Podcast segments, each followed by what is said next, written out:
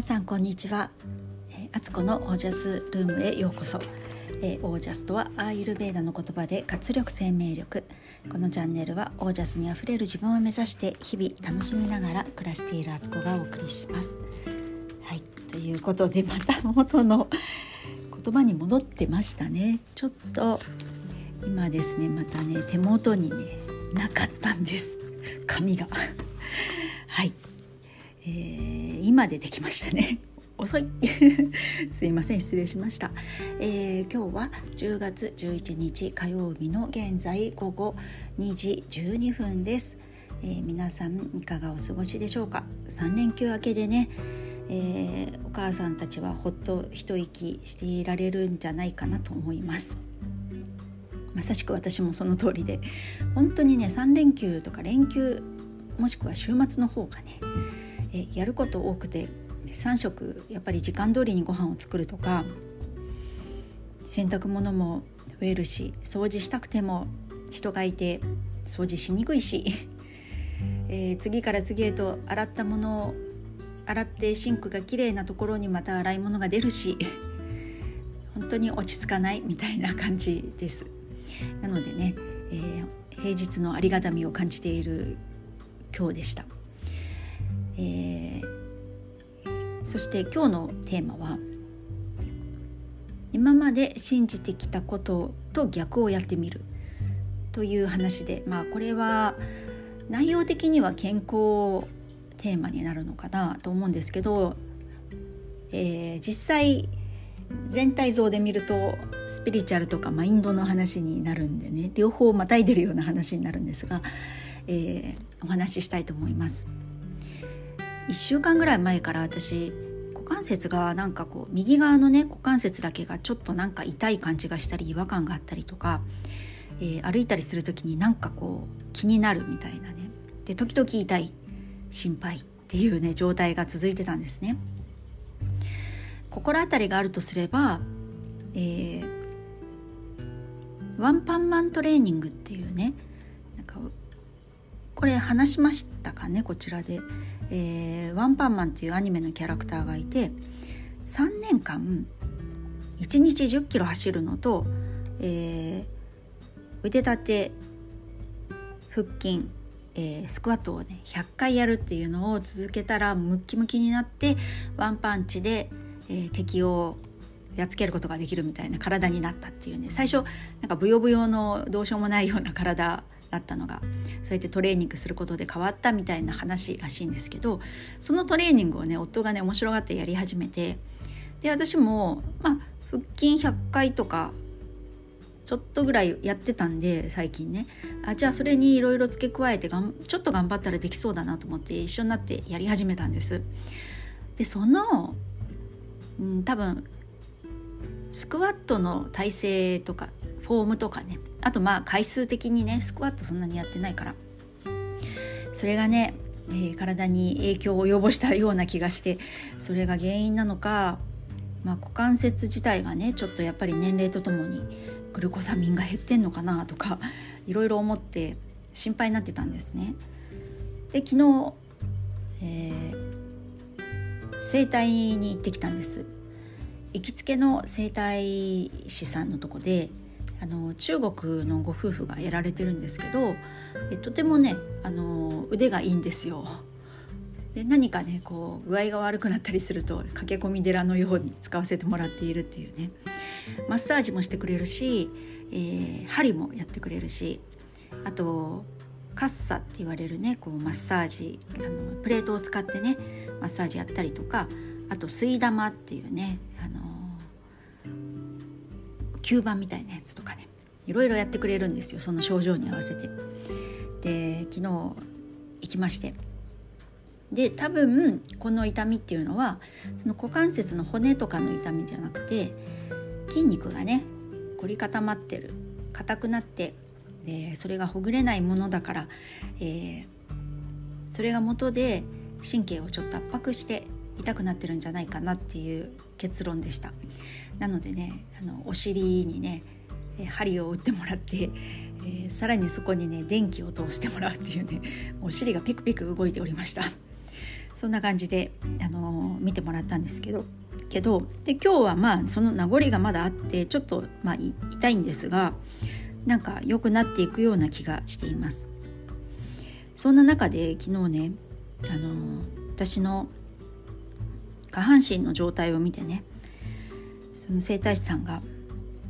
もうなんかすごくむくみがひどいからこれはね本当にあのむくみを取った方がいいよっていうふうに言われたんです。足なんかねほんとこの半分の細さになるよってむくみ取れたら。ですごく体も軽くなって楽になるし太ってるんじゃないよって言われたんですよね。でああそうなんだ。でお水どれぐらい飲んでるのって言われて、えー、1日2リットルぐらい飲んでますって言ったら「えっ?」って「それは喉が渇いて飲んでるの?」って聞かれていや喉が渇いてというかなんかこう喉が渇いたと自覚してした時ってもうすでに時遅しで体の中がカラカラに乾いてるって聞いたことないですか？そういうのだったりとか、まあ、健康生活をねここ2年間続けてきてちょっと食生活変えたりしてね間欠的ファスティングを取り入れたり野菜を多く食べたりとか朝食を食べず、えー、午前中はバターコーヒーで過ごしたりとかやってるわけでその中でお水をねすごくたくさん飲むことは推奨されてるんですよ。飲みすぎても飲みすぎにはならないとだから全部おしっことかで余分な分は出るし細胞に本当に必要な水が行き届くには多くの水が必要だということでねまあそれを信じてそういうふうにやってたんですけど納得してね私自身もそうだなと思ってで調子がいい時もあったんですけどでもう普段からね2リットルぐらい飲むのは当たり前になっていて別になんか異常なこととかとは全く思ってないんですよ。もう当たり前の私の日常になってるんですがそれをねそういう体質で会う人もいるけど会わない人もいるんだよってことを昨日言われたんですよ。でまあまあまあそれもわかるしだけど基本的には人間って水が必要なんじゃないかと私の中ではねもう概念として持っていたのであのそう言われてもみたいな気持ちはあったんですがいや本当にあのそんなに水って頑張って飲まなくてもいいんだよって言われて飲むとしてもあったかいお水とあの、まあ、左右とかあとお茶で特にむくみひどい人とかハトムギ茶とかあと何だったっけななんとか茶って言ってましたねとかがいいよって言われてなるほどと思ったんですね。で多分ちょっと前までの私とか1年前の私とかだとお水を飲むことはねすごくいいって自分の中でのもう本当に完全な思いがあったのでこの話って全然浸透しなかったんですね。言われても「あそうそうそうよくそうやって言うよね」と「むくみとかににつながってね水毒になるとかって水を飲みすぎると言われるもんねとかって思って多分流してた話なんですが昨日はなんとなくねあ一理あるなって素直に思えたんですよ。ちょっと飲み過ぎてるかもしれないっていう心当たりもあるというかね、まあ、自覚症状的に、えー、健康生活してるけどなんかむくみはあんまりすっきりしないっていうのは事実だし水分取りすぎて逆に膨れ上がっちゃってる。でリンパ液がすごく増えちゃってる。でそれを排出する力がさらにないっていうことかっていうのはなんとなくこうね分かったんですね。体感としてやっぱりこう図星なところがあって。でじゃあ素直にねちょっと水を飲むことを、まあ、控えるっていうか無理にね飲まなきゃ2リットル絶対1日で飲みきらなきゃとかね頑張んなきゃいけない喉も渇いてないんだけどごくごく飲むとかね。そういう飲み方じゃなくて、まあ、喉が渇いてれば飲んだらいいと思うんですよ。であと普段はあのちょっと口の中を湿らす感じでお水を摂取していく。あのごくごくってこうコップ半分ぐらいとかをねこう一気に飲むっていうよりは口の中の渇きを癒す程度のおしめりみたいな感じでねえー、そういうふうにちょっと水の量を調節してみようかなって急に思ったんですよ。本当にねあのちょっと前までの自分だったらそんなの耳を貸さなかったと思うんですがこれはねなんか多分そういう今自分の中の流れと一致したからその話が聞けるようになったと思うんですけどそういうこれって今回だけの話じゃないなと思ったんですね。人ってやっぱりこう自分がすごく信じてることとか没頭してる時って話は全く入ってこないんですよ。それがもしかしたら自分にとってすごく有益な話であったりとか方向的にそっちに進んだ方がいいっていうアドバイスがねこうあったとしても聞けないんですよね。でもなんかこうある時期が来たらとか一定時間経ったりしたらなんか急に聞ける時があるなと思ったんです。まあ、それが今の私の状態であると思うんですよね。でそうじゃないそれであの何言おうとしたんだっけっていう あのそううんと何かをねこうまあ鵜呑みにしすぎする時期っていうのはあると思うんですよ。何でもね新しい概念とか今までに自分がなかったこととかを知った時とかあこれいいかもしれないってちょっとこう直感的に思ったりする時ってそれを丸ごとねあの素直に受け入れるっていう時もあるしでもそれをいろいろやって試行錯誤してみてその結果とか体感をもとにまたあの違う視点でニュートラルな自分に戻ってで今までしてきたことを信じてきたことを見ることそして新しい概念とかアイデアとかそういうものをまた全体的にこうニュートラルに見る力っていうのはすごく必要だなと思ったんですね。絶対的に正解なものってやっぱりこの世には存在しないだろうし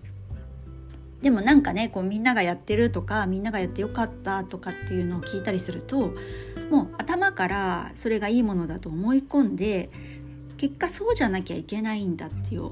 思い込みとか脅迫観念とかね。そうならなかった自分に対する今度は逆にね自分責めみたいのが始まったりとか。もしかしたらねそれは100人の人に100人いたら99人の人に良かったかもしれないことでも自分に合わないかもしれないっていう視点を緩い遊びを持ってないとあの間違った方向にどんどん進んじゃうなっていうのをね感しました。あのシルバーバーチってああのスピリチュアルのね、えー、教えとか、まあ、山村幸雄さんっていうヒーラーの方も言ってるんですけど誰かとか何かを完全に崇拝してはいけないよっていうふうに言っててそれがねイエスであれブッダであれ同じだよって言ってるんですよね。であまさにそういうことだよなっていうのはちょっとね痛感しましてで今回まあとりあえず水の量をあのそんな無理して飲むんじゃなくて普通に飲むとか、えー、頑張って飲もうとしないっていうのをちょっとやってみようかなと思ってます。で結果としてねどういう結果が出るかでまたそこで考えたらいいんですよねニュートラルにね。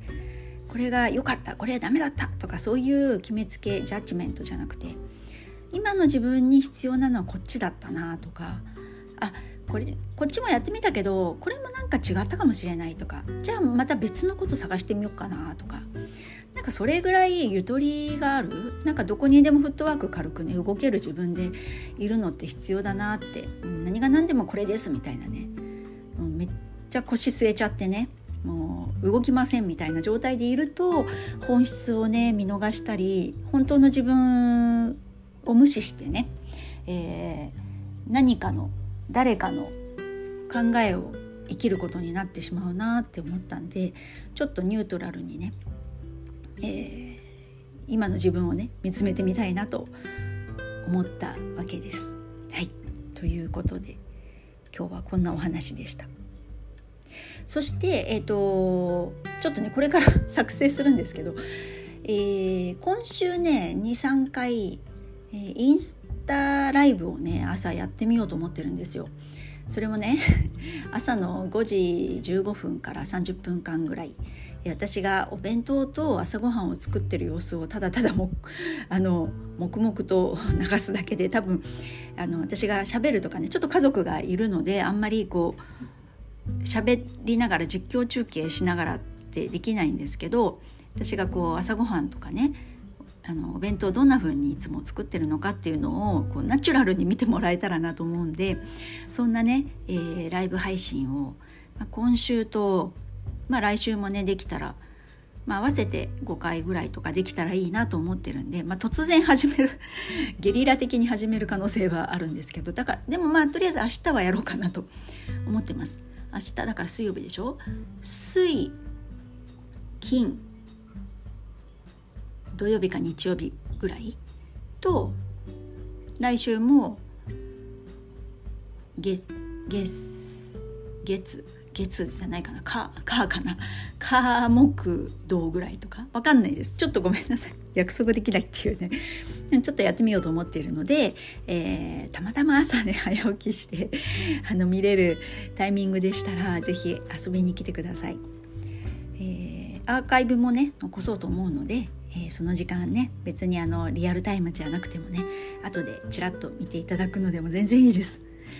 それと、えー、これもね今日公式 LINE の方に流そうと思ってるんですが、えー、10月末にねおむすびとおしゃべり会っていうのをやろうと思っていまして、えー、私が佐藤初音さんからね直接習ったおむすびの作り方とあと普段あのー、お料理をしたりとかする時に私が心がけててえやっていること。そしてなんでこんなにねこう料理とか